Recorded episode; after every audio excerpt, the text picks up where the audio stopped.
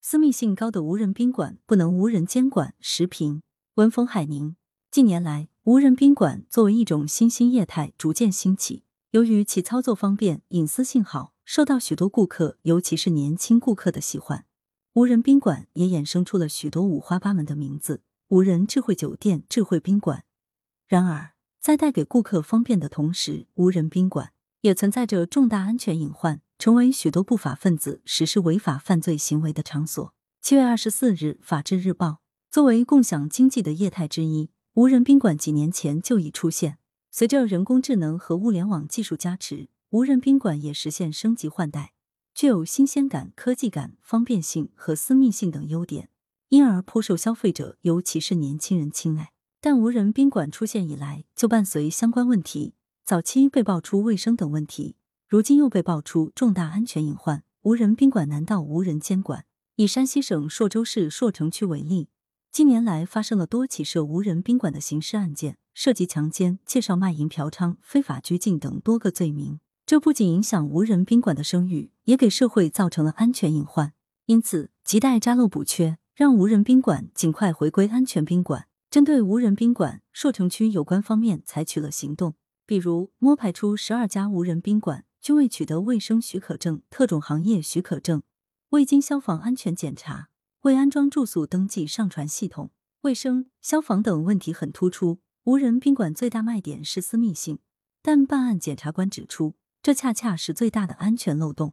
对此，当地检察、公安、卫生部门已采取了治理行动。朔城区无人宾馆的安全隐患，大概率也存在于其他地区，因为很多新业态既在优点方面是相同或相似的，存在的问题往往也雷同。因而，堵上无人宾馆管理漏洞，消除其安全卫生等隐患，应该成为一种全国性行动。其中，朔城区的教训和治理经验对其他地方有借鉴之处，但还需要强化有关各方责任，以形成治理合力。经营者需落实主体责任。无人宾馆尽管是新业态，但改变不了旅馆的属性。那么，其经营者就应当按照《治安管理处罚法》《消防法》《旅馆业治安管理办法》等法律法规，落实安全、消防、卫生等方面的主体责任。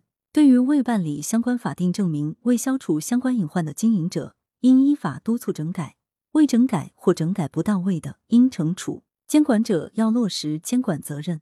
相关监管者作为市场的守夜人，首先要把无人宾馆明确纳入旅馆业监管范畴，监督其规范经营。由于其存在多种安全隐患，应当列为重点监管对象。其次，要通过突击检查、回头看等行动，发现问题，解决问题。严重违规的无人宾馆应列入黑名单，禁止其经营者再从事旅馆业，并且罚款追究刑责。另外，网络平台也要尽责。